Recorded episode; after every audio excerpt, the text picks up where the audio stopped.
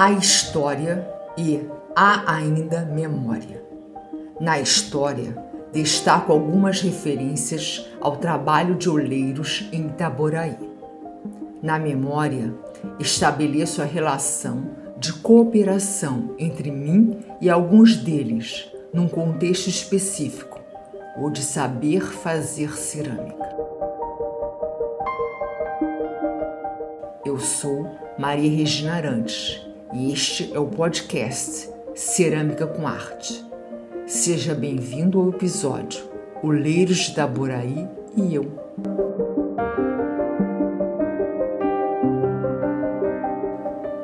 Uma coisa é certa: a arte em cerâmica ocupa um papel relevante na cultura e na economia do município.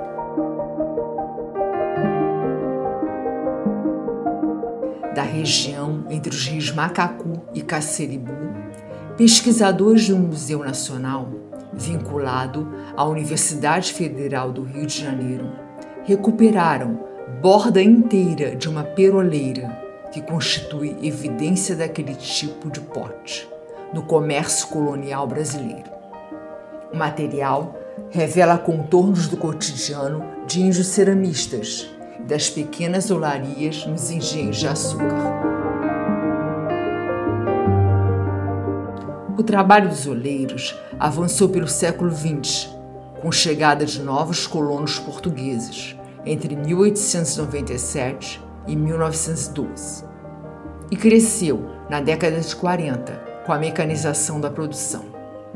No entanto, perdeu mercado para outras regiões e estados do Brasil, por não ter buscado novas tecnologias mais eficazes e menos poluentes.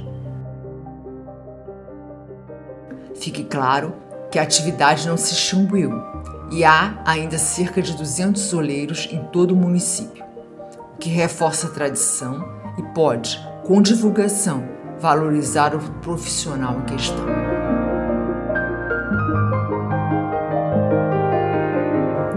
Para efeito de conclusão, apresento alguns fatos relativos à minha relação com alguns dos oleiros de Itaboraí.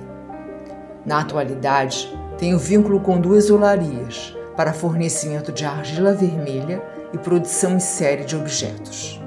São as seguintes: Atacadão dos Vasos e Olheiros de Tambi. No passado, a vez foi da extinta Cerâmica Barcelos, à margem da BR-101, lado ímpar, em São Joaquim. Naquela olaria, Carlos Macedo era quem queimava meus trabalhos enquanto não comprei o forno elétrico.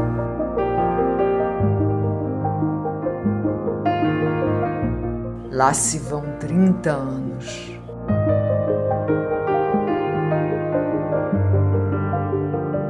Seu Carlos, como chamávamos, foi ainda instrutor de turno quando abriu o ambiente do ateliê para atividades.